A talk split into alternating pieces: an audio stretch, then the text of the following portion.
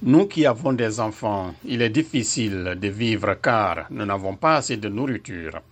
Nous pouvions avoir 5, 3 000 francs burundais pour la nourriture des enfants. Le charbon que l'on achetait à 500 francs, c'est aujourd'hui 1500.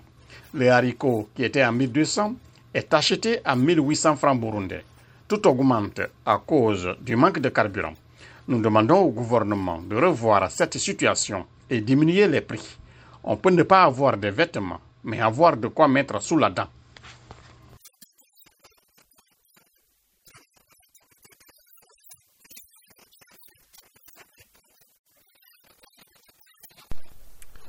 Depuis que cette mesure est en application, depuis que l'on ne circule pas dans les quartiers de Bouiza, Bouyenzi, Diabé et autres, on n'a pas de paix morale.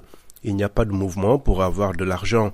On peut faire un ou deux mouvements, mais l'argent n'est pas suffisant, surtout que les prix des produits de première nécessité ont flambé.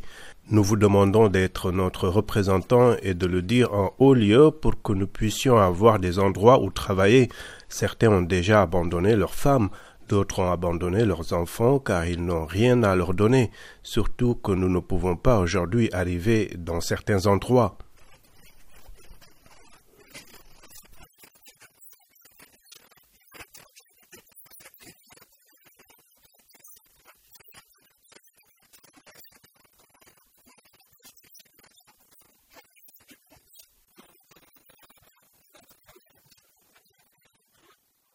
Personnellement, ça fait un mois que je ne travaille pas. Je n'ai même pas le ticket de 40 000 francs burundais pour arriver chez nous à Kankuzo, tout près de la Tanzanie.